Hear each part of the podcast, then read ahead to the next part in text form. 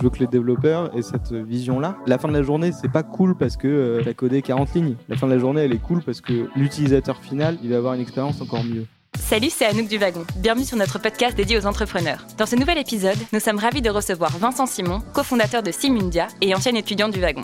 Depuis 2016, Simundia se donne pour mission d'aider les managers d'entreprise à développer leurs soft skills et à faire face à leurs problématiques. Deux ans après sa création, la startup occupe des bureaux à Station F, compte 5 collaborateurs et a été classée parmi les 100 meilleures startups selon Challenge. Tout de suite, retour sur le parcours entrepreneurial de Vincent Simon dans ce nouvel épisode des Talks du Wagon. Excellente écoute à tous.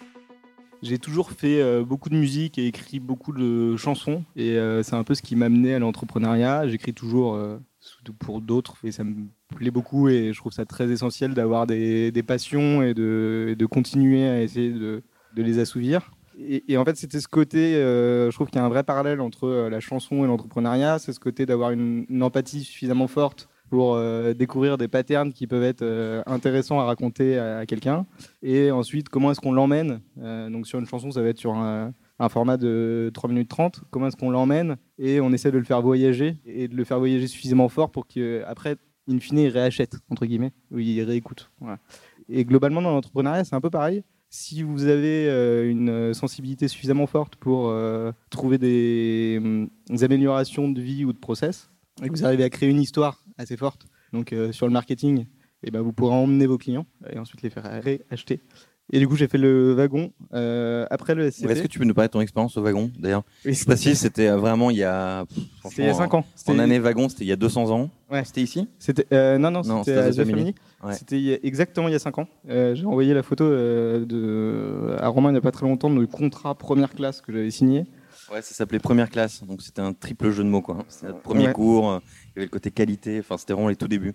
Et, euh, et non, et en fait, euh, j'avais j'avais emprunté de l'argent pour pouvoir faire un master à- en école de commerce. Et contrairement à mes camarades qui partaient tous en vacances, je me suis dit bah tiens, c'est finalement autant avoir un. J'ai investi sur un truc qui était difficilement tangible parce que les écoles de commerce, c'est l'impression d'acheter un nom, mais on a un retour sur investissement qui peut être un peu, enfin en tout cas quand on est entrepreneur après qui est un peu biaisé. Et du coup, je me suis dit, bah voilà, il me reste de l'argent, je vais pouvoir. euh, Il y a quelqu'un qui était venu me voir qui s'appelle Nils, Nils Merard, qui m'a dit, si tu veux être entrepreneur, va voir euh, Romain Paillard. Du coup, je vais voir Romain Paillard. Il avait fait une soirée euh, assez arrosée la veille, donc ça n'a pas duré très longtemps. C'était à Mutinerie.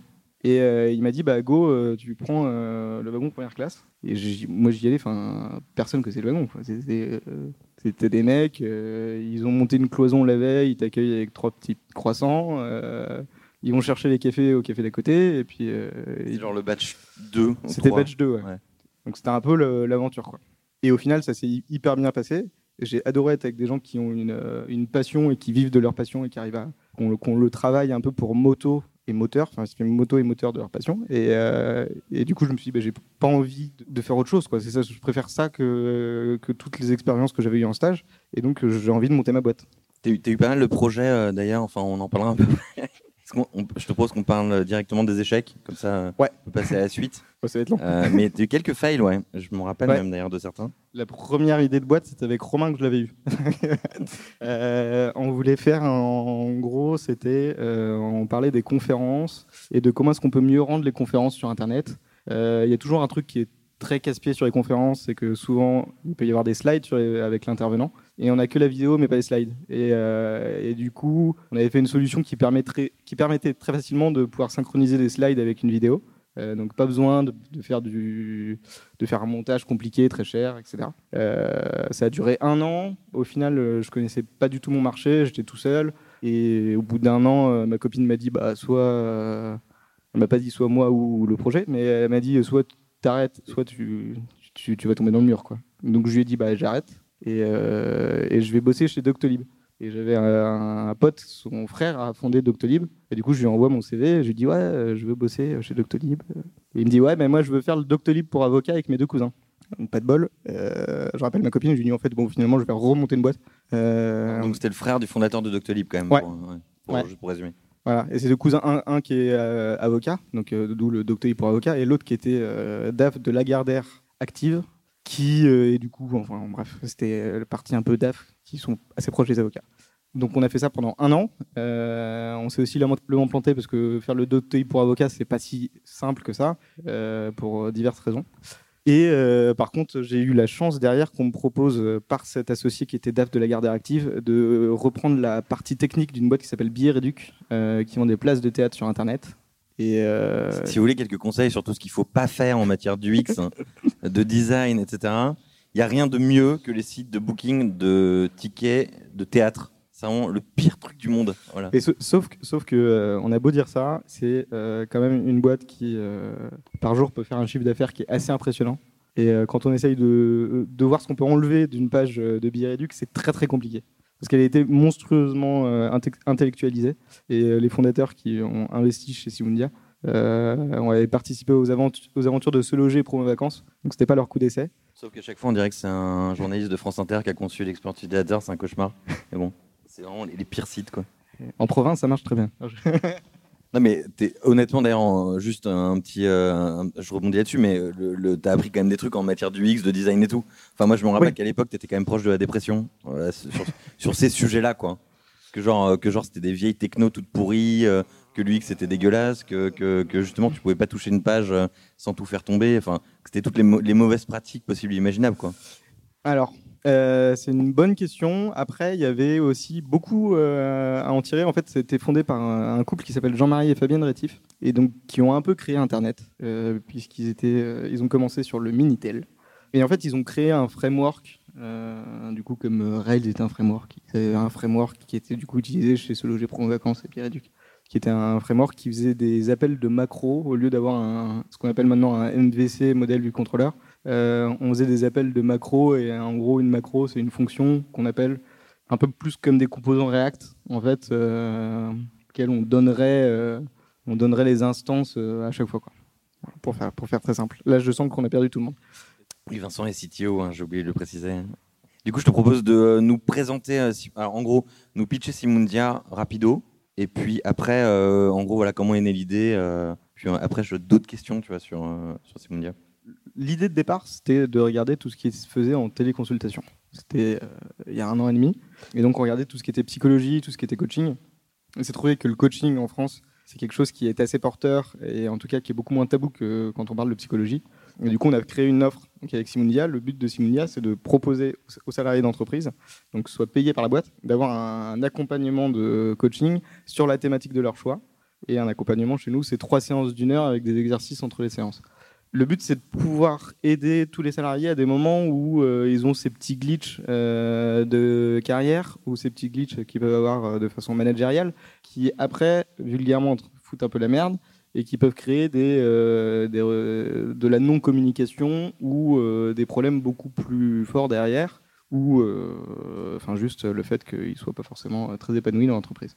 Et nous, on pense que si à chaque fois on arrive à faire du coaching situationnel, on peut grandement aider à la fois les salariés, à la fois leur engagement et in fine l'entreprise. Et du coup, on propose ça euh, aux, aux grandes entreprises françaises.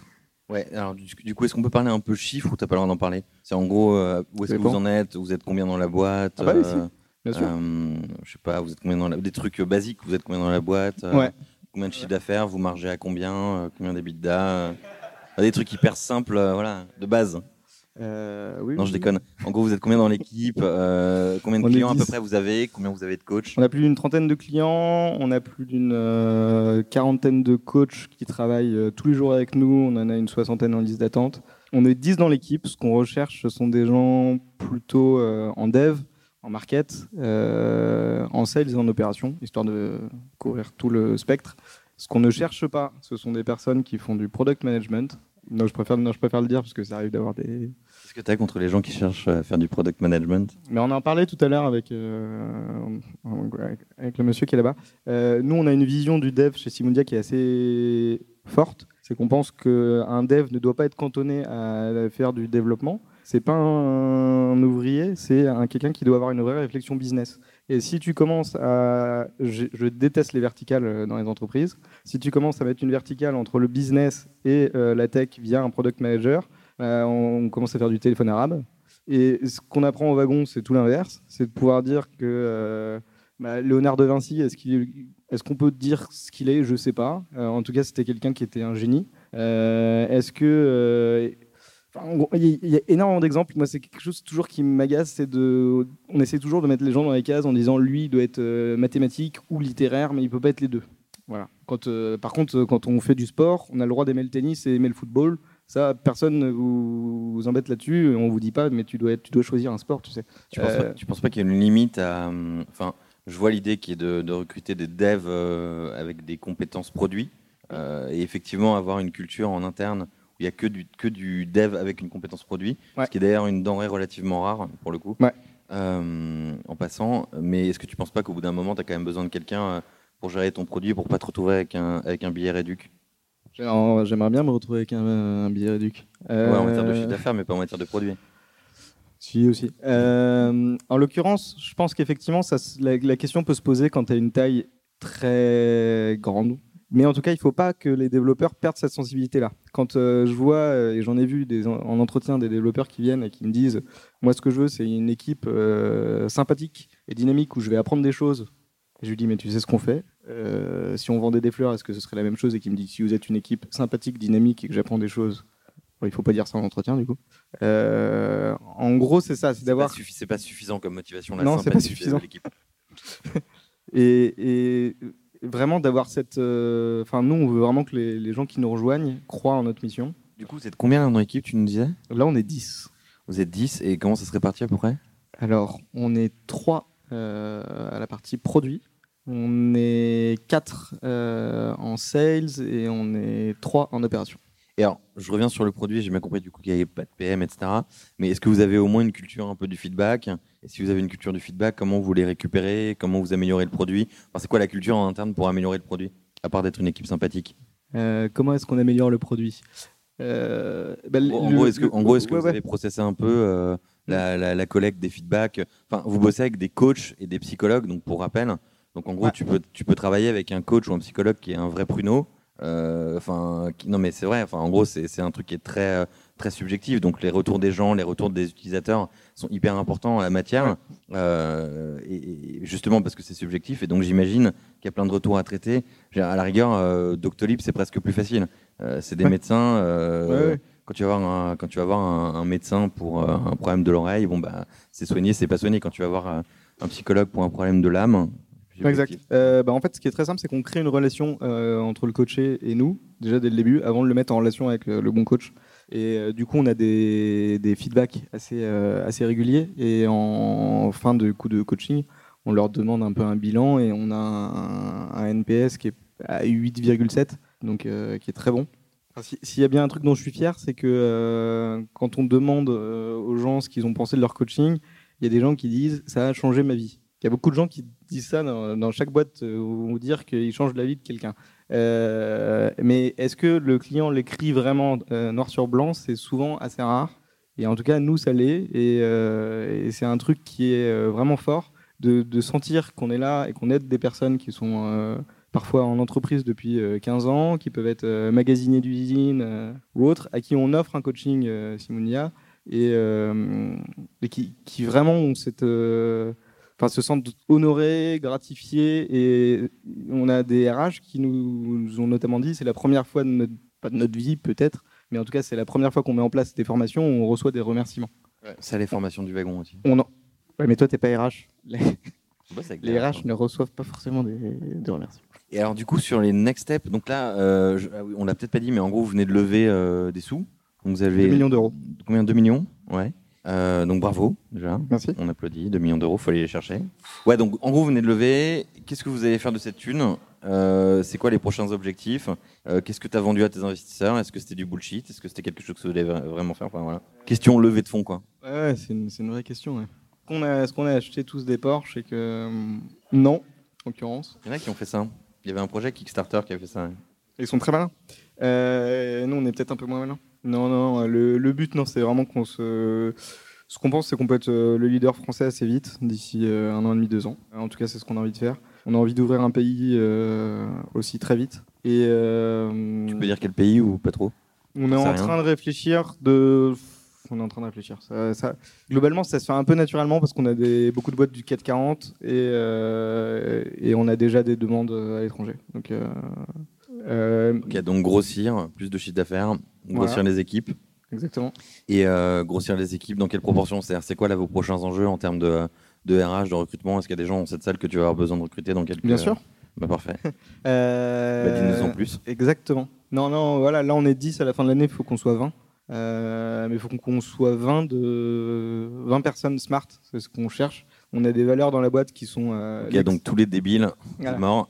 C'est marrant, personne se lève. hein. Si Euh. quelqu'un se levait et partait, ça serait hyper drôle. c'est dit. Non, non, on a des, ouais, on a des valeurs de la, de- dans la boîte qui sont assez euh, fortes. Encore une fois, je sais que toutes les startups vont dire qu'elles ont des valeurs et qui sont fortes. Après, vous êtes sur des sujets qui peuvent intéresser. Mais voilà, euh, on est sur des sujets qui peuvent intéresser et surtout nos valeurs, c'est excellence, bienveillance et ownership. Et alors, à chaque fois, on l'explique en disant, euh, bah, du coup, on vous donne beaucoup de responsabilités, c'est un avantage. Un désavantage, c'est qu'on vous donne aussi beaucoup de responsabilités.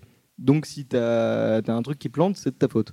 Donc, si vous êtes d'accord avec ça, si vous avez envie de faire un truc où vous voyez vraiment le, le but, où, ce qu'on veut, c'est être agile. Quand on monte une boîte euh, et qu'il y a des mecs qui vous disent, nous, on fait un déploiement euh, toutes les deux semaines bah, c'est pas pas ça être agile quoi. Enfin, c'est il y a un moment euh, tu veux tester un truc tu c'est en deux heures tu le déploies tu testes ton truc.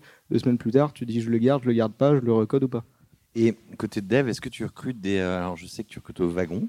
Est-ce que tu recrutes des devs euh, juniors? C'est-à-dire des gens qui n'ont pas forcément euh, une expérience de dev antérieure c'est une très bonne question parce qu'on a eu plusieurs candidats qui étaient très bons qui étaient euh, jeunes Sachant qu'il y a une de tes recrues dans la salle, si je ne m'abuse, qui a fait le wagon. Et Euh, que, ah oui, j'ai pas dit, et que l'associé, enfin, le CEO de Simundia, donc l'associé Ouais. de, de Vincent, a aussi fait le wagon, accessoirement. La petite histoire, parce que c'est quand même assez rigolo, c'est que euh, quand j'étais chez Billet Réduc, je travaillais sur trois verticales qui étaient les podcasts, le tourisme et euh, les téléconsultations. Et c'est en regardant euh, le live des projets de fin de wagon, à l'époque c'était euh, sur YouTube Live, que j'ai vu Grégoire qui faisait un truc qui c'était de l'ophtalmo, euh, un bilan ophtalmique sur. euh, enfin, c'était un bilan ophtalmique euh, un peu en visio, etc. Ouais, Et- C'était une app où tu faisais ton bilan ophtalmique euh, tout seul. C'était pas idiot. Non, pas idiot. Et du coup, je l'avais contacté en lui disant Ouais, ça a l'air cool, euh, t'as l'air cool, est-ce que tu veux qu'on aille boire une bière? Voilà. et, euh, et en gros, c'était juste ça on a bu une bière, puis une autre, et euh, on a parlé de Simundia. Et du coup, on s'est associé avec Colombe aussi, qui, nous a- qui avait rejoint le projet avant moi. Et alors, du coup, les devs juniors? Les devs juniors, euh, c'est. Non, mais c'est. Oui, non, non, non, non, non, non. Non, non, si, si, si, si, si, si, si, mais il faut avoir le truc de se dire, il, il faut pas que ça prenne de, il faut pas entre guillemets que ça nous prenne trop de temps, mais même si j'ai pas envie de dire ça, mais dire que à l'heure actuelle, tout de suite maintenant, euh, ça va si on a quelqu'un qui a vraiment envie d'y aller à fond. Euh, dans six mois, je dirais autre chose, mais si vous avez vraiment envie de vous bouger et tout ça, carrément. Et nous, on serait, on sera avec grand plaisir, on vous accueille. Est-ce que, est que entre euh, un développeur senior borné, obtus et opinionated, ou un développeur junior malin qui apprend vite et, euh, et qui est une éponge, enfin voilà, j'ai mal commencé ma phrase, mais lequel tu vas privilégier globalement? Sachant que l'un est quand même plus compétent que l'autre. Ouais, ouais, mais après, il y en a un qui peut. Le, dev rockstar, pour moi, a aucune valeur. Si, euh, ou alors, il a, il a vraiment une compétence business. Je ne crois pas du tout. Moi, je m'occupe par exemple de la tech et du marketing chez Simundia, parce que je pense que c'est des choses qui sont liées. Euh, je ne crois pas du tout au dev qui est ultra dev euh, à fond et qui euh, vient euh, chez moi parce que j'ai un super langage. Pour moi, ça n'a pas de sens. Si tu viens chez moi, c'est parce que la mission te plaît, etc. Et que... Mais le code, c'est un moyen, ça ne doit pas être une finalité. Donc je préfère largement avoir quelqu'un de jeune qui a envie de se dépasser et qui croit en la mission que euh, quelqu'un qui est euh, ultra expérimenté et qui que, de, que quelqu'un qui est ultra expérimenté et qui enfin et qui vient pour faire de la calligraphie quoi c'est pas très intéressant. Donc tu préfères le junior? Réponse un peu longue, mais euh, tu préfères le junior. On va continuer dans les tu préfères. Euh, Est-ce que tu peux nous parler de la façon dont tu fonctionnes avec tes associés? Euh, vous, êtes, vous êtes assez complémentaires en fait. Il y a, comment est-ce que vous euh, comment est-ce que vous répartissez le taf? Euh, du coup, on a Grégoire, donc ancien du wagon aussi, qui lui s'occupe plus de la partie commerciale et financement. Colombe qui s'occupe euh, donc euh, Colombe qui a, une, qui a fait psychoprate, donc du coup qui a une réelle expérience sur tout ce qui est euh, tout ce qui est psy et qui s'occupe de tout ce qui est fédération du réseau de coach, toutes les méthodes qu'on va mettre en place. C'est elle aussi qui va s'occuper de, des opérations, le fait que s'assurer que chaque coaché vive la meilleure expérience sur la plateforme. Et, et du coup, moi qui vais m'occuper de la tech et du marketing. Est-ce que sur le produit, euh, vous avez dû euh, pivoter? Est-ce que vous avez eu des moments un peu de galère, de doute, euh, sachant que c'est une question rhétorique? Puisqu'on se voit quand même de temps en temps. Est-ce que vous avez eu des moments un peu de doute? Voilà, enfin, je sais pas, je sais quand tu quand tu pars sur un, un process de levée de fonds, il y a forcément des questionnements. c'est un peu une sorte de psychanalyse de, de l'entreprise, la levée de fonds. Est-ce que vous avez tout de suite trouvé le bon fit produit, market, etc. Ou est-ce que vous avez dû un peu bouger euh, et revoir votre copie l'air de t'inspirer ma question, Ouais, ça fait ouais, ouais, plaisir. non, mais je réfléchis parce qu'il y a deux trucs. Il y a le côté product market fit qu'on a trouvé assez tôt, même si euh, au début on avait plus une, euh, une approche psy. Et de l'autre côté, le côté euh, levée de fonds, qui est un autre, autre exercice. Et auquel on était, on a beau dire, euh, tout le monde vous dit ils sont pas préparés, on a, enfin, bref, auquel on était effectivement pas préparé. Euh, mais je dirais que c'est peut-être celui qui a été le plus challengeant, je pense. La levée de fonds Ouais. Est-ce que tu as eu l'impression, alors ça c'est une question euh, qui sort un peu du scope, mais est-ce que tu as eu l'impression pendant ta levée de fonds que tu, euh, que tu dénaturais ton projet pour aller chercher des fonds? Non, Parce que c'est une, question qu'on pose jamais, mais, euh, mais c'est un Ouais, vrai sujet vrai. quoi. Euh, pour le coup, non. En vrai, quand je parle de psychanalyse de boîte, c'est un peu ça une levée de fonds. Tu es avec tes associés, c'est une sorte de psychanalyse de groupe. Tu es avec tes associés, euh, on réfléchit sur la, la- la vision, etc. Enfin, il y a, y a un vrai truc qui, qui ressort et en général, c'est pas exactement ce qu'est ta boîte. Quoi. Donc, Non. tu es toujours un peu à côté. Enfin, c'est Ouais. quand même un peu subtil.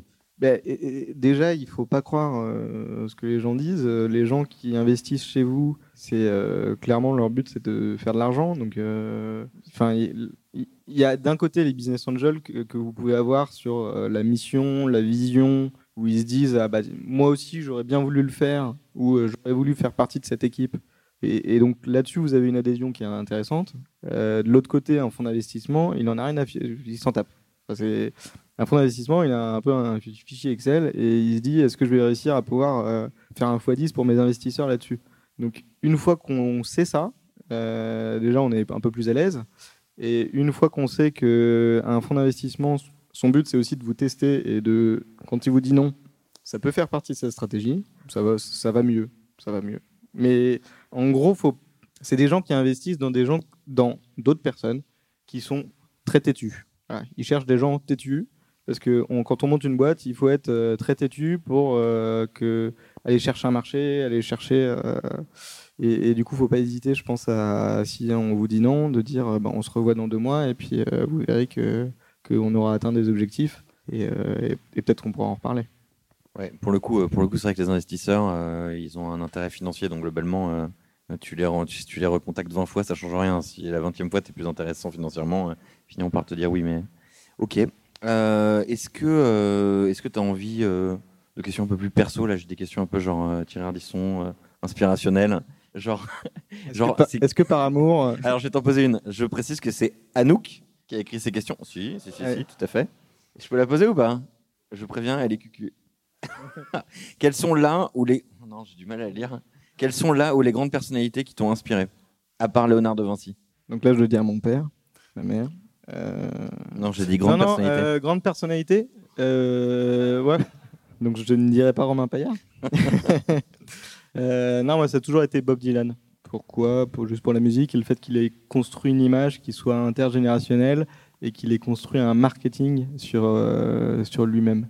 Je trouve ça très fort. Après, si je devais en dire d'autres, euh, Jean-Marie et Fabienne qui ont fait Billet Réduc, pour moi c'est c'est aussi un modèle. Il y a mais- Léonard mais- de Vinci, Bob Dylan et Jean-Marie et Fabienne. Voilà. Enfin, si, doit- si on doit résumer un peu ton. Exactement. Et aussi, non, mais après, il y a aussi euh, euh, effectivement la, la team du wagon qui a été un vrai modèle. Et, euh, et ma sœur qui, qui fait aussi un- qui travaille dans le domaine artistique. Euh, c'est ce côté de vivre de son, de son art, de vivre d'un truc qui, nous- qui nous passionne et de pouvoir prendre des risques pour y aller. Euh, je trouve que c'est quelque chose qui est, qui est incroyable à regarder. Donc merci. Est-ce que est-ce que euh, est-ce que tu as des conseils à donner? Pour le coup, alors moi ça fait ça fait du coup ça fait quoi? 5 ans qu'on se connaît. Euh, on est devenus potes au wagon à l'époque où tu l'as fait. Ouais. Et, et je t'ai vu passer effectivement par des vraies montagnes russes, voilà, de, de projets qui marchaient, qui marchaient pas, etc. Surtout qui marchaient pas.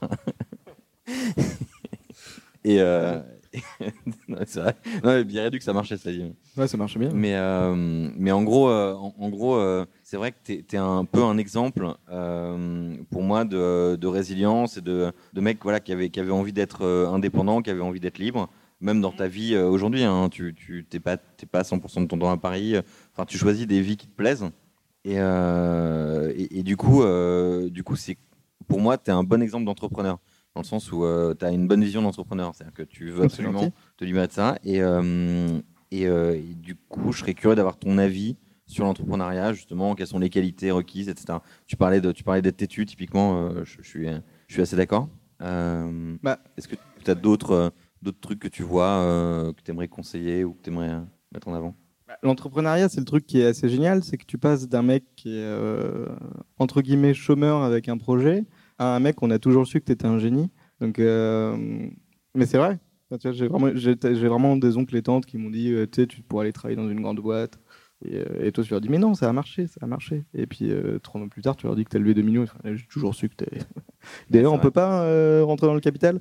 Euh, C'est vrai que moi, j'ai eu ça avant le wagon. Quand je leur disais que j'allais lancer le wagon, les mecs me disaient non, mais t'es complètement fou. Et quand ça a marché, les mecs me disaient t'as eu de la chance. Ouais. Genre, Ah ah ouais, à aucun moment t'as taffé en fait dans leur tête. euh, tu vois, genre, Non, non. t'as juste eu de la chance en fait quand ça a marché. Non, pas et du tout les gens- arraché quoi. Les Ouais. gens pensent que tu montes une boîte et que c'est facile et que la seule issue que tu peux avoir, c'est la revendre. Euh, ce qui est faux, euh, surtout en France. Et je ne pourrais pas spécialement donner de conseils. Ce qu'il faut, c'est faire euh, ce qui vous fait envie. quoi. C'est pas, euh, c'est pas forcément de monter une boîte. Je pense que tout le monde ne peut pas être entrepreneur. Euh, ça dépend de la, vie qu'on a envie d'avoir. Je pense qu'un entrepreneur doit avoir une faculté à aimer vivre dans la merde quand même pendant un certain temps. Euh, et ça, je pense que tu seras d'accord avec moi.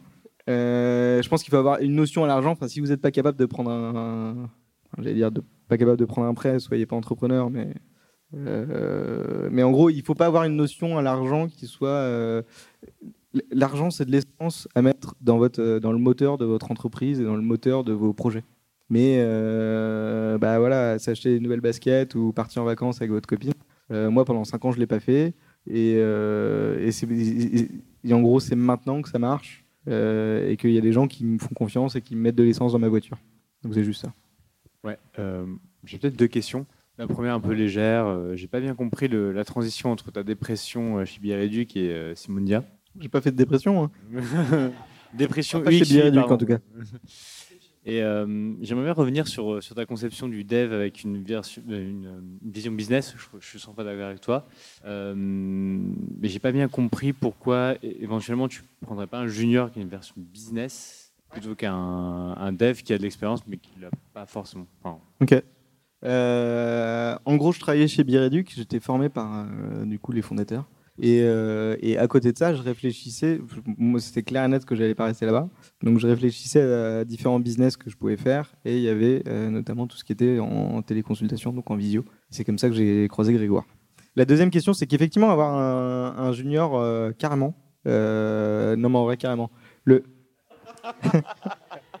donc, c'est toujours le. En fait, c'est plus pour faire écho aux entretiens que j'ai, où il y a des personnes qui cherchent à avoir un, un mentoring, avoir un accompagnement, avoir la suite du wagon, un peu une, formation dans la boîte. Euh, ça, bah, c'est pas évident parce que au stade où on est, il faut qu'on aille vite et du coup, bah, on... il faut pas que ça freine les autres. Voilà. Donc pour pouvoir le faire, je préfère te dire, j'ai envie de constituer une équipe qui soit suffisante pour pouvoir vous accueillir si c'est ça dont tu as envie. Après, si tu me dis, bah, moi je me débrouille tout seul et euh, franchement ce sera comme sur des roulettes et t'inquiète pas que euh, je vais pas te déranger et que en gros on trouve un truc intelligent, bah carrément, carrément, bah à fond même. Une question sur ton marché et ta, ton positionnement. Euh, j'ai- vu, alors je ne sais pas si c'est un concurrent euh, direct, euh, mais pour ne pas le citer, euh, qui, a, qui a levé une quarantaine de millions d'euros. Euh, On comment peut, on peut le ton citer ou euh, Je pense qu'on peut le citer parce que 360 Learning Ah oui. c'est pas un concurrent Ah, direct. c'est pas un concurrent Ok, bon, Pas une question plus, plus générale alors. Comment tu appréhendes justement le marché si- S'il y a des concurrents, euh, est-ce que, c'est des, est-ce que tu les regardes Est-ce que tu les observes Ou est-ce que tu es un peu droit dans le guidon, euh, enfin la, la tête dans le guidon plutôt, euh, et tu, tu mènes ta, ta barque euh, C'est une très bonne question. Euh, faut, faut toujours regarder ses concurrents, mais faut jamais les copier. parce qu'ils peuvent faire des, des, bêtises et ça sert à rien de faire des bêtises. Et puis ça se trouve, ils te copient. Donc ça se trouve, tu copies une copie, de copie. Donc c'est pas très intelligent. mais effectivement, tu les regardes forcément parce que tu as envie de savoir où est-ce qu'ils est vont. Peut-être qu'ils ont détecté un signal dans le, dans le marché que tu n'as pas vu. après, il faut savoir aussi pourquoi pourquoi tu fais ta boîte. Généralement, tu as un peu un fil conducteur aussi. Et euh, si tu veux, c'est un peu, c'est un peu comme si tu voulais faire le meilleur pain de Paris, tu vois, quand tu fais ta boîte. Donc, euh, tu as, une super, euh, une super recette que tu as élaborée. Tu arrives à avoir un bon marketing, tu as des bons clients. Et, et, derrière, tu vois, deux rues plus loin, des gens qui font la queue pour une autre baguette. Forcément, tu vas aller la goûter sans te dire que tu veux la copier, mais juste pour savoir comment elle est faite. C'est juste ça. Ah, parce qu'il y a beaucoup d'entrepreneurs qui pensent qu'il faut avoir une grande idée pour monter une boîte. C'est le pire truc du monde. Ah ouais, non. non. Mais euh, moi, sur, sur la concurrence, typiquement, euh, euh, enfin, je parle pour le coup pour ma chapelle, mais on a plein de concurrents maintenant, et notamment plein de concurrents qui font globalement ce qu'on fait, et qui s'inspirent même très largement de ce qu'on fait. On change notre site internet tellement souvent qu'il y en a même qui se retrouvent avec notre ancienne version du site internet. ça fait un peu de la peine d'ailleurs. Euh, et, en vrai, nous, au début, on avait une grosse FOMO euh, à regarder euh, les concurrents, etc. Et, c'est très anxiogène, c'est très stressogène et, ça sert strictement à rien. Moi, j'aurais même tendance à dire, regarde même pas tes concurrents. Quoi. Je voulais juste revenir sur la partie levée de fonds. Vous avez levé auprès de qui? C'est une introduction à la question. Auprès de gens intelligents. non, on a levé auprès de Kima, donc Xavier Niel. On a levé auprès d'un fonds new-yorkais qui s'appelle FG Labs. Donc ça, c'est très intéressant parce que ça va nous, vachement nous aider pour l'internationalisation. On a levé du coup auprès des fondateurs de billets Reduxologie Promo Vacances. Je, je, te coupe rapidement parce que du coup, tu anticipes sur la deuxième question. Euh, vous avez une culture de boîte qui est plutôt marquée. Comment est-ce que ça s'est traduit dans votre levée? Vous avez cherché des investisseurs particuliers euh, Vous avez juste cherché de l'argent alors, euh, quand tu fais une levée, au début, ton but, c'est pas juste d'aller chercher de l'argent. Ça, c'est le dernier step. C'est le truc où tu te dis, ça y est, là, pour le coup, je vends euh, mon âme au diable. Ce que je veux, c'est juste des thunes. Et si tu as gagné ça, euh, bref. Non, on a cherché d'avoir des personnes qui, soient dans le secteur des RH, qui soient dans le, dans le learning. On a notamment deux business angels qui sont un peu clés, qui sont Steve Phil, qui a cofondé une boîte qui s'appelle Cross Knowledge, était un des leaders du learning, qui a été revendu il n'y a pas très très longtemps, et euh, Catherine Snayers, qui est la vice-présidente de la Société française de coaching, et qui nous aide notamment à screener les coachs euh, qui postulent chez nous, et, qui nous aide à avoir une qualité et, et, proposer le meilleur parcours finalement pour, euh, pour les personnes qui, qui sont coachées chez nous. Tu as dit que tu étais CTO Ouais. Et tu as aussi dit que tu faisais du marketing. Ouais. Quel type d'activité tu fais en marketing? Envie de me mettre dans une case là. Euh, quel type de. Mais non, mais globalement, quand tu arrives sur un site, et quand tu sur un site, c'est du marketing. Ce que tu vois, c'est du marketing. Le discours, c'est du marketing. La façon dont tu positionnes ton bouton, c'est du marketing. Le, le over que tu vas mettre sur ton bouton, c'est du marketing. Donc, si tu n'as pas conscience de ça, c'est compliqué, je pense. Enfin, en tout cas, je pense qu'il faut que ce soit la même personne qui puisse concevoir la plateforme et de vouloir mettre la meilleure expérience qui soit tu conçois pas une plateforme pour concevoir une plateforme, tu la conçois dans un but qui est de euh, proposer un accompagnement de coaching qui soit au top du top. Et chaque ligne de code, je veux que les développeurs aient cette vision-là. La fin de la journée, c'est pas cool parce que euh, tu as codé 40 lignes. La fin de la journée, elle est cool parce que l'utilisateur final, in fine, il va avoir une expérience encore mieux. Et en gros, c'est plus ça. Donc, pour répondre à ta question, je dirais que le, le marketing que je vais faire, ça va être surtout euh, de l'image et de l'UX. De l'image et de l'UX. C'est comment est-ce que je vais faire pour que la personne soit hyper simple, qu'elle ait 60 euh, ans ou qu'elle ait, euh, qu'elle ait 32 ou qu'elle soit sur Internet Explorer ou qu'elle soit sur Chrome, elle ait la meilleure expérience. Pour le coup, la dimension marketing du produit, c'est vrai qu'elle est souvent un peu mise de côté. C'est clair, que, enfin, c'est clair que Vincent, il fait pas les campagnes Facebook, etc. Mais, mais par exemple, tu te poserais même pas la question pour une je fais une comparaison débile, mais tu te poserais même pas la question pour une vitrine de, magasin. Tu passes devant une vitrine de magasin de fringues, la vitrine est un élément du marketing. Le magasin est un élément du marketing. Ah, toute la façon, toute l'expérience. Tu vas chez Ikea, tout le magasin est un élément de marketing. la façon dont tu déambules dedans, euh, la piscine à boules pour foutre tes gamins, pour aller faire tes courses tranquillement, tout est pensé, tout est, tout est du marketing en fait. Et globalement, si tu prends un magasin Ikea et un site internet, il n'y a pas une différence énorme. Euh, et, c'est vrai que cette notion-là, elle est souvent, euh, mise de côté. Et moi, au tout début du wagon, il y avait assez peu de développeurs. Désolé, je raconte des histoires perso du coup aussi, mais il y avait des mecs qui me déprimaient parce qu'ils étaient mentors au wagon. À l'époque, on était un peu, un peu en galère de, de mentors, donc on prenait un petit peu n'importe qui. Et euh, c'était des très bons développeurs. n'y a, il y a hein, plus de mentor en justement- plus, je crois. et typiquement, il y, avait, ouais, il y en a plus. Et il y avait un, un mec, c'était un très bon développeur, mais le mec, en gros, euh, lui, son sujet préféré, c'était un mec qui était développeur depuis 30 ans. Sujet préféré, c'était euh, comment faire tenir euh, un site internet sur, euh, sur, sur une puce de 140 KO, quoi. On s'en bat les steaks. Ouais, on s'en fout complètement. Mec, euh, on fait des ordinateurs puissants aujourd'hui, on fait des connexions internet puissantes, c'est fini Tetris, quoi. Et, en fait, c'est pas ça que tu veux d'un développeur. Ce que tu veux d'un développeur, c'est justement qu'il ait une vision produit, qu'il ait une vision marketing et que- et qu'il ait envie d'amener l'utilisateur au même endroit que toi en tant que CEO typiquement. Tu vois et c'est limite plus important en fait que la stack technique parce que la stack technique tu pourras toujours payer des experts, tu vois. Et en fait payer un expert qui est bon techniquement, c'est beaucoup plus facile que euh, recruter quelqu'un qui a une vision produit et qui a une vision mission qui est la même que celle du CEO. C'est exactement la même différence que tu as entre euh, Macintosh et, euh, et son concurrent. quoi. T'en as un qui a mis une vision produit marketing et l'autre qui a fait un truc plutôt liste de courses, mon truc qui fait tant de gigas, machin, machin. C'est juste ça. Euh, J'ai une petite question en fait, euh, à, vous deux du coup. En fait, depuis quelques temps, euh, comment, que je commence à côtoyer des start-upers, euh, je vous entends souvent parler de dev, utiliser le mot dev pour parler en fait d'un informaticien ou quelqu'un qui fait partie de près ou de loin de l'équipe de développement. Moi, dans toute cette équipe de développement, je vois plusieurs rôles définis, par exemple un UX designer, un UI designer, un front développeur, un back développeur, un software architecte, un, un ops ou un DevOps, si on veut, un testeur. Et j'entends jamais ces distinctions être faites. Et pourtant, euh, la spécialisation de ces rôles, elle permet. euh, Enfin, quelqu'un qui fait tout le temps du test, il fera mieux du test que quelqu'un qui fait à la fois du test et du développement.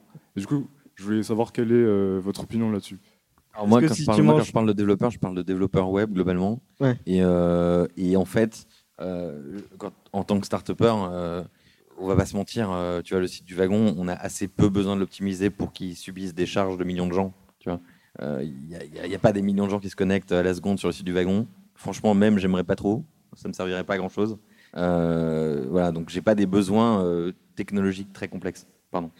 Euh, non, non, mais euh, c'est une bonne question. Après, le problème, c'est que là, du coup, tu es encore en train de verticaliser euh, et de segmenter la profession de dev. C'est que si tu commences, c'est comme les boîtes qui ont euh, un mec qui est spécialisé en revue de code. euh, C'est-à-dire que finalement, tu responsabilises pas le premier mec qui code. Euh, si tu as, un mec qui est testeur, est-ce que le mec qui va coder va vraiment bien coder ou est-ce qu'il va se dire, bon, allez, de toute façon, j'y vais vite, de toute façon, le testeur, il va me faire un feedback, donc après, je vais recoder Par exemple, on va prendre le Scrum Framework. On a le Product Backlog et on va commencer un sprint. En fait, le rôle d'un testeur, potentiellement, ce serait de commencer à tester le Product Backlog pour voir s'il n'y a pas des erreurs. Parce que les erreurs qui sont trouvées là, elles vont coûter moins cher que si elles sont trouvées en production.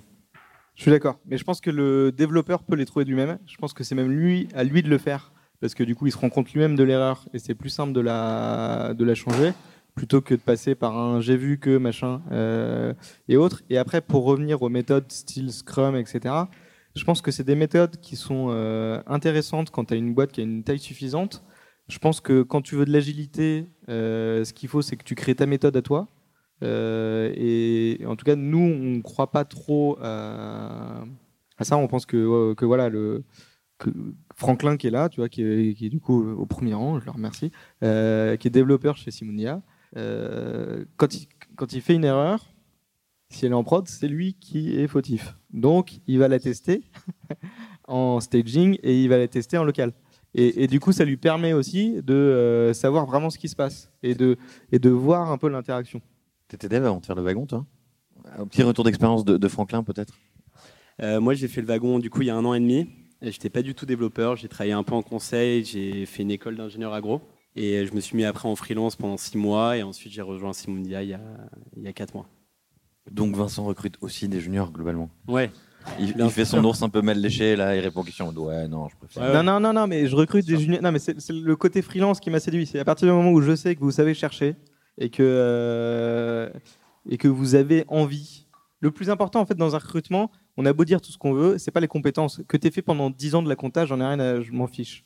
Euh, ce qui m'intéresse, c'est savoir est-ce que tu as envie de faire de la compta. C'est savoir est-ce que tu as envie de nous rejoindre, est-ce que tu as envie de faire ça tous les jours. Je m'en fiche que tu aies fait avant, parce que si t'as- je peux avoir mangé des, des tomates tous les jours, peut-être que j'ai plus envie de manger des tomates. Pas Donc- ouf comme exemple. Pas ouf comme exemple, mais euh, non, mais j'y crois vraiment. non, mais non, Pas mais le meilleur. Pas le meilleur. le, contre-emploi peut être ultra intéressant. Et, euh, et, et nous, ce qu'on veut, c'est les gens qui soient épanouis chez nous, parce que c'est ce qu'on vend aussi. On vend aussi du coaching pour que les gens soient épanouis.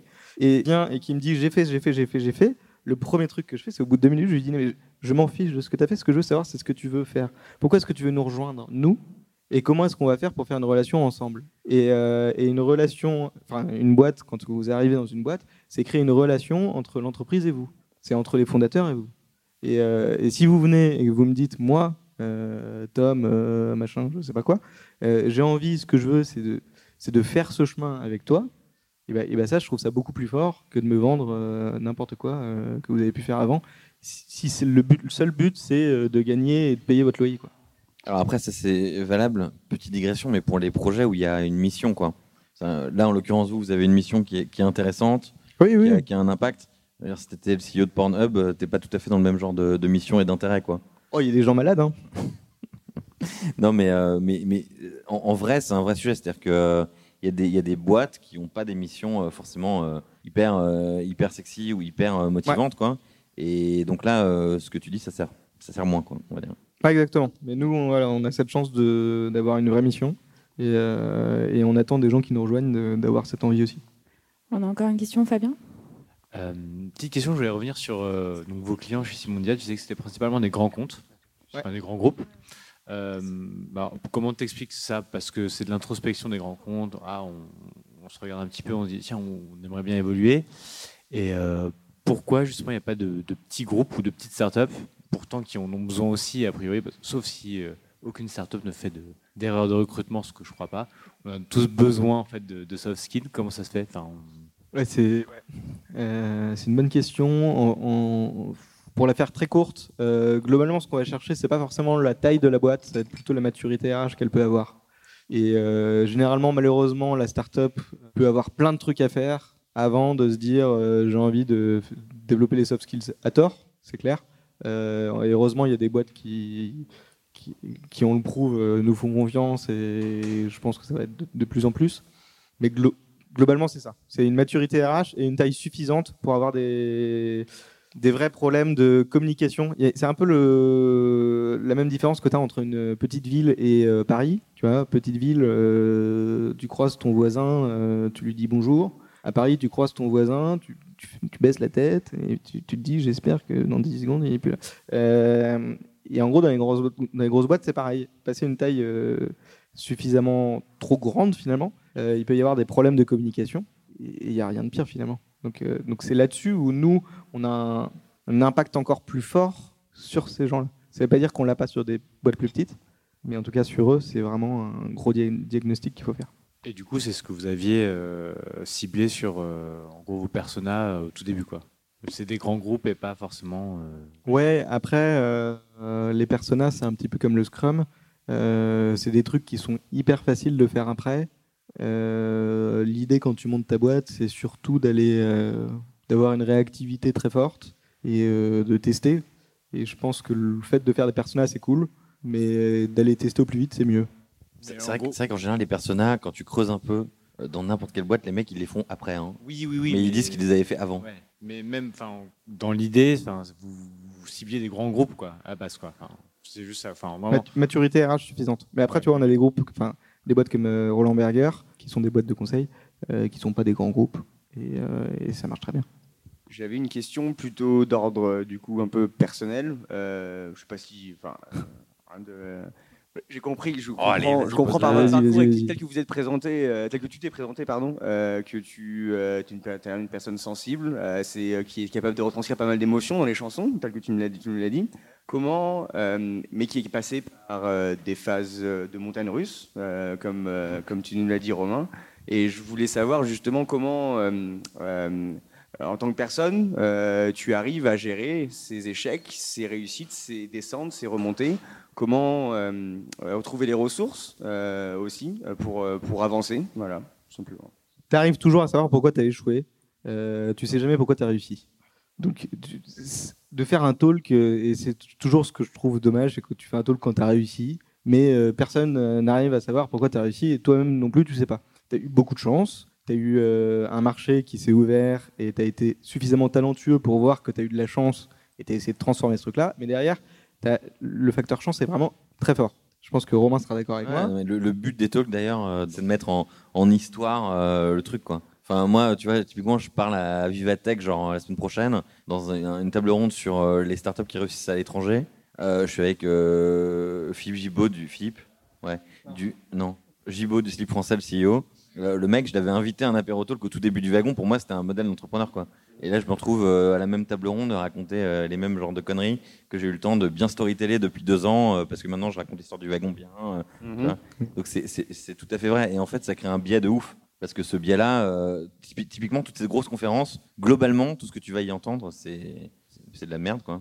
Non, mais, non, non, mais en Non, tout mais cas, l'histoire personnelle. Si tu veux, c'est un petit peu comme l'histoire de tes parents. Si tu veux, tes parents, ils vont toujours te dire qu'ils ont été un couple ultra unique et machin, tout ça. Que et jamais ton père a regardé une autre femme, etc. dans la rue. Quand tu te deviens adulte, tu te rends compte que parfois, c'est pas forcément ça la, la, la vraie vie, quoi. Alors, ceci dit, c'était pas la question. C'était pas ma question. hein. C'était pas ma question. Je propose qu'on revienne à la question. Alors, euh, comment est-ce Si- que si on- tu veux bien en parler, Ouais, bien ouais. entendu, Comment est-ce euh, qu'on arrive à en vivre pas te Euh, mettre mal à l'aise non plus.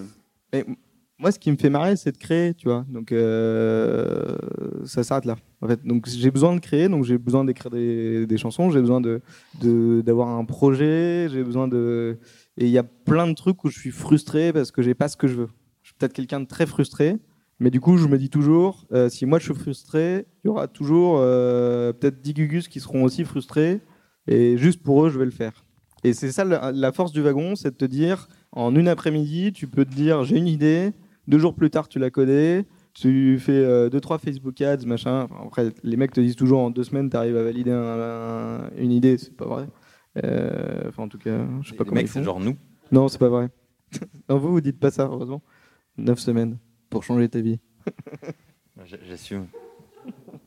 Moi, ça a changé la mienne. Mais cela dit, sur le sujet euh, de, tu vois, de- d'encaisser des trucs, etc., je pense qu'il y a un moment. je, réponds aussi un peu du coup, mais. euh, Ce qui m'intéresse, c'est les, les downs. hein. Ouais, ouais, bien sûr, non, bien sûr. Mais en fait, il y a un moment, si tu veux, où tu as une sorte d'effet cliquet, c'est-à-dire que euh, faire autre chose t'apporterait plus de tristesse, de, de déprime, tu vois, de voilà, de bad que, que de faire ce que tu fais. Et donc en fait, t'es dans un, en fait, t'es down si tu veux, si tu repartais sur un truc plus traditionnel, paradoxalement, il serait, il serait aggravé, tu vois. Et en Ouais. fait, t'as, t'as cette espèce de moment où, euh, où euh, tu, switches entre bah là, ce que je faisais avant, je le faisais parce que euh, j'ai envie d'apprendre aux gens à coder, j'ai envie que les gens changent de vie en deux semaines, etc. Et, tu arrives vraiment authentiquement à un moment où euh, si tu retournes, euh, je sais pas, devenir avocat ou tu vois, j'en sais rien, enfin, ce que tu faisais avant, moi c'était mon cas en l'occurrence, euh, tu sais que l'état de, tristesse et de frustration que ça va générer en toi sera bien plus important que l'état de, va dire de, malaise dans lequel tu es, là. Mais, mais je dis pas que c'est intelligent hein, comme, comme raisonnement, mais je dis que de fait, ça te protège, entre guillemets, euh, d'être trop mal dans les dents. Quoi. Si ça peut vous rassurer, je pense que beaucoup de gens qui ont fait le wagon, euh, c'est un peu un passage sans retour. Euh, et l'entrepreneuriat, c'est pareil. C'est qu'à partir du moment où vous avez goûté, et c'est Jean-Marie justement, pour te, faire plaisir, qui disait ça, Biaduc, euh, l'entrepreneuriat, c'est un peu rouler à 250 sur l'autoroute sans mettre de ceinture. Et quand tu arrives dans une entreprise, on te demande à rouler, euh, de rouler à 50 en, ville avec ta ceinture, bah, c'est un peu frustrant. Du coup, c'est un peu cette sensation que tu as. Et, et du coup, tu as forcément envie, tu dis, bah, non, mais c'est bon, enfin, je, faut que je me casse. quoi. Mais c'est pas, c'est pas un truc, tu vois. euh, t'as- T'as des gens qui, vraiment qui vont te raconter ça en disant mais moi je suis entrepreneur, je suis un Mustang, euh, je cours, je cours dans les steppes, tu vois, tu peux pas me, tu peux pas mettre une laisse, me foutre dans un bureau, tu vois, c'est même pas ça, c'est vraiment que authentiquement, euh, tu sens que tu seras beaucoup plus en bas, quoi, et vraiment tu le sens, quoi. Après, je pense que c'est même pas une option en fait. hein, d'ailleurs. C'est très personnel. hein. C'est vraiment très personnel. Oui. Mais voilà, là, on te raconte la vraie, la vraie histoire. Enfin, ou plutôt la fausse histoire. C'est en fait, euh, j'ai lu le Miracle Morning. Ça fait avec Romain, du coup, ça fait 5 ans qu'on se lève tous les jours à 5 heures du mat, qu'on fait un peu de yoga, un peu de méditation. On écrit aussi des articles et euh, on s'est dit qu'on allait faire de l'entrepreneuriat.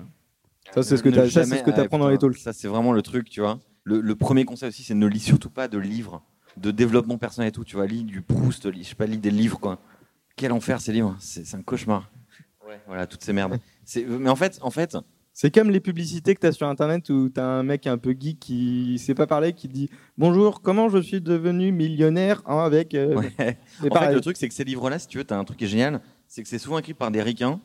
Tu vois, tu vois, c'est rarement des livres de français. hein, euh, euh, tu notes, tu vois, c'est rarement un français qui écrit genre euh, comment devenir milliardaire en deux minutes. Rarement, quoi. Mais tous les, tu vois, les Lean Startup, les, les 4 Hour Work Week, etc. En fait, c'est hyper attrayant, c'est hyper sympa, t'as envie de les lire, etc. Mais en fait, c'est con, mais ça crée des frameworks, ces trucs-là. Ça crée des canevas dans lesquels tu vas te foutre et donc tu vas brider ta créativité, tu vas brider ton intelligence, tu vas brider ton envie, tu vas brider, tes, ambitions, etc.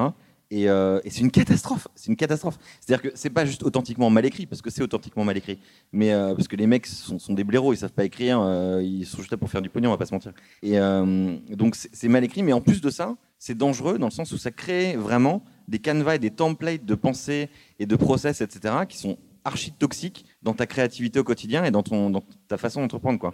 Donc moi, personnellement, je déconseille fortement ces livres-là. Proust, typiquement, t'apportera rien sur l'entrepreneuriat, en tout cas, mais plein sur le reste.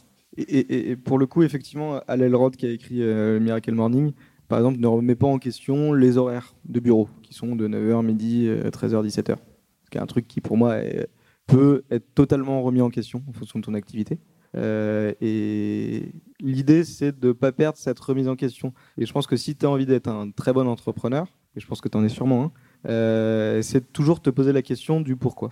C'est la meilleure question qu'un un entrepreneur puisse se poser. C'est pourquoi est-ce que cette chaise a quatre pieds? Pourquoi est-ce qu'elle a des petits trous? Pourquoi est-ce que c'est machin Et là, du coup, tu vas taper dans le marketing, dans le produit, dans la faisabilité produit. Tu vas taper dans énormément de trucs et aussi le product market fit. pourquoi est-ce qu'elle coûte ce prix-là? Pourquoi est-ce qu'elle est vendue à tel endroit? Euh, ma question justement, c'était pour rebondir sur ce que vous venez de dire. Est-ce que pour vous, euh, l'entrepreneuriat, c'est sans retour?